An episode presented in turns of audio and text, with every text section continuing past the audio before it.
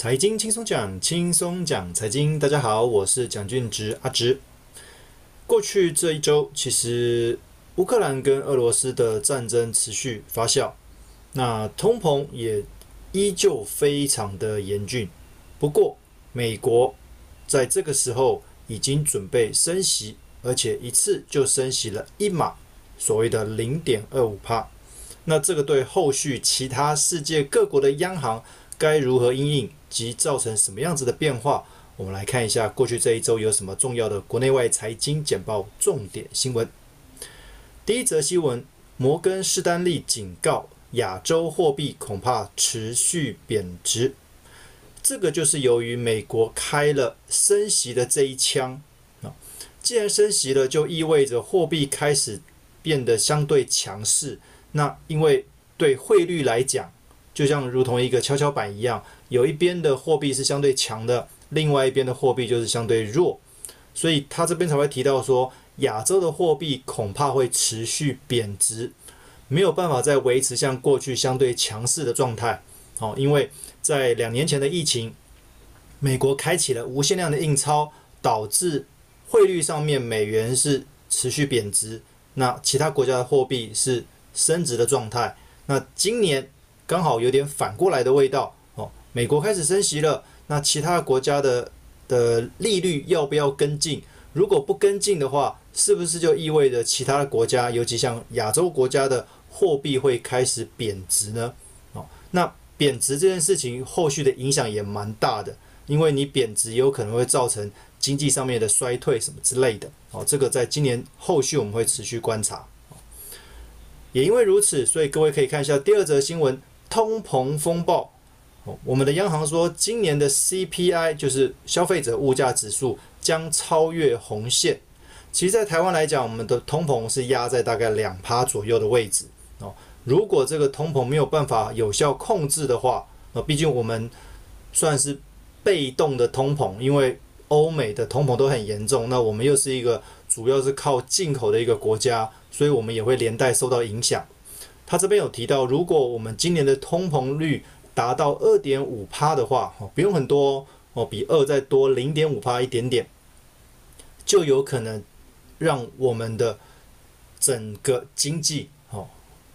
的成长受到影响，哦，所以他说今年的那个通膨的指数如果超过红线的话，我们原本预估的那个经济成长率就会受到压抑，哦，也因为如此，我们的央行在美国决定升息一码之后，也跟进升了一码，哦，那其实这后面的目的有很多啦，一方面是抑制通膨，那另外一方面也会有效打压一下目前高涨的房价，哦，但是效果怎么样，这可能要持续看下去，哦。那另外一方面也有机会，就是让热钱不要离开台湾的那么快，因为我们随着美国同步升息嘛。第三个也是相关的新闻，欧洲央行担心通膨失控，预计在今年三月结束购债。简单讲，结束购债就是他们不再印钞票买债券哦，就是今天从三月开始结束之后，我们就不再买债券了。那也就不再放钱到市场上面。不过市场上面目前欧元的热钱还是很多哦，但是我三月之后我就不再买了。那但是预期什么时候会升息？但是那是对欧洲来讲是另外一回事哦，因为欧洲经济受到疫情的影响还蛮大的哦。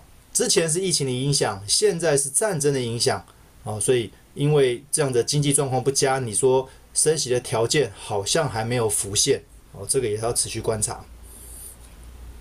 再一个，刚刚提到通膨哦，连特斯拉的老板马斯克也说了，通膨压力大，他觉得他们造一台这个电动车的原物料也涨价，那运输这个车辆的物流也涨价，他实在是很苦恼。那一直这样涨下去，如果反映到车价上面，那未来大家还买得起这样子的电动车吗？哦，我想通膨这件事情已经不是我们一般民众会有感觉。相信连这种大老板，尤其是那种制造商的老板，他们的那个压力一定来得更大。哦再一则新闻，普丁一场战争恐怕让俄罗斯的经济倒退三十年。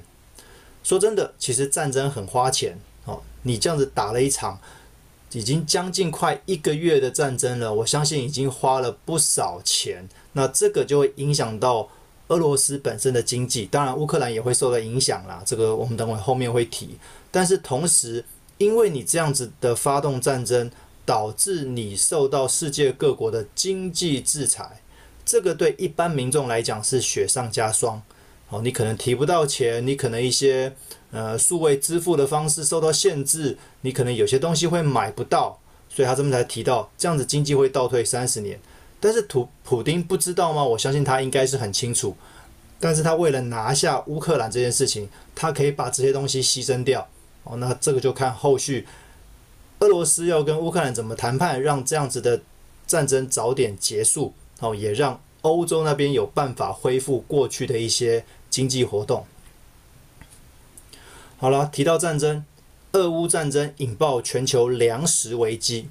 这里面分两个阶段。第一个，之前我跟各位提到，俄罗斯是石油、天然气的出口大国，乌克兰是粮食哦、小麦哦的出口国。这两个国家在战争，那相形之下，我们的。原物料就会上涨，我们的农产品就会上涨，那这个也间接的影响到后续整个通膨的速度。也因为如此，所以在三月份的时候，通膨持续增温，哦，让美国哦，甚至像台湾也开始启动升息的机制。问题是，整件事情还没有完。各位想，今天一个农产大国，他当初种的。小麦无法出口，会引发通膨，没有错，因为价格会上涨，引发通膨。但是各位有没有想过，在战争期间你是没有办法耕作的。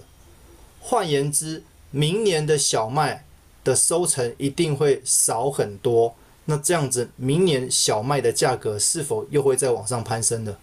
哦，所以通膨没有那么快结束，通膨并不会因为战争的结束而结束，因为这关系到。明年的状况怎么样？因为他今年一整年可能乌克兰都没有办法耕作，那明年的小麦价格一定会比现在来的还要更贵。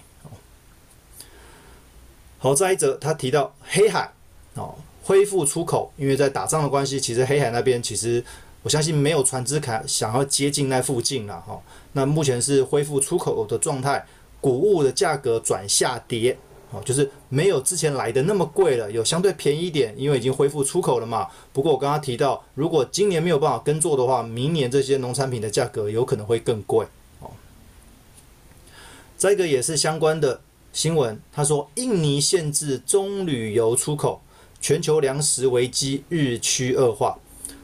这个跟印尼什么关系？因为世界各国开始担心，如果粮食的价格一直攀升，粮食日后会有短缺的问题的话，那我是不是也要限制我们自己家能够生产的这些农产品、农作物，也要留在自己家多一些，不要一直出口。虽然出口可以赚钱，哦，出口贸易可以获利，但是如果我都卖给外面的人，自己家都不留的话，万一我们自己家日后不够怎么办？哦，所以印尼的棕榈油原本是。规定说，我们自己家至少要留二十趴，现在拉升到至少要留三十趴。也因为这样子，所以棕榈油的价格开始变贵了。哦，棕榈油用在很多地方，哦，可能面包、巧克力，哦，也是都是跟食物相关的。那印尼限制了出口的话，那相关后面的这些商品，我相信价格会更高。哦，那因为对每一个国家来讲，他一定会想要保护自己家的农产品，先让自己家里面的人能够吃饱。有多的有剩的，我在外销，我再卖给其他国家嘛。好，我相信这个是每一个国家都会有一样的想法啦。哦，所以这也是一个问题。转眼间，我们新冠已经来到了两周年。哦，二零二零年的三月一直到现在，造成了全世界有四点五亿的人口染疫，高达六百万人死亡。我相信过去这两年，大家都应该很有感触才对。哦，无论是我们的工作，无论是我们的生活形态，都跟以往有点不太一样。那未来会怎么变化？不知道。不过就二零二二年来讲，除了疫情之外，又增加了战争这个因素，所以其实今年还蛮多变数的。好的，再配合有些区域、有些国家开始升息，开始把过去的热钱收回来，那我觉得后面的挑战还蛮大的。再者，原本感觉疫情好像趋缓了哦，没想到疫情告急哦，中国的深圳、东莞封城哦，中国的股市跟香港的股市重挫哦，中国的疫情又开始变严重了，又开始封城了哦，不管你封的是哪一个城镇，里面很多都有一些制造业在里面哦，有一些呃原物料在里面，那如果这边限制这些。人员的流动啊，也就限制了所谓的贸易的流动、经济的交流。这个对全世界来讲，并不是一件好事哦。感觉现在各位比较少听到欧洲、美国的疫情有没有在变严重？哈，似乎是慢慢趋缓了。诶，反而是中国这边开始变严重了。哦，那如果这边又后续再严重下去的话，又会影响到另外一波的。全球的贸易哦，那这也是一个很伤脑筋的事情哦。所以今年世界各国的升息幅度是大还是小？这个频率是高还是低？我觉得要取决于后续的战争何时结束，那疫情何时趋缓，那全世界的经济才有办法朝预期的方向来复苏。感觉还蛮多事情值得我们继续追踪哦。那我相信。各位也要继续保持的相对乐观的心情来面对这个世界上面的变化。OK，这个就是本周我们主要的重点财经简报新闻，跟各位分享。好，希望各位会喜欢。好，谢谢各位。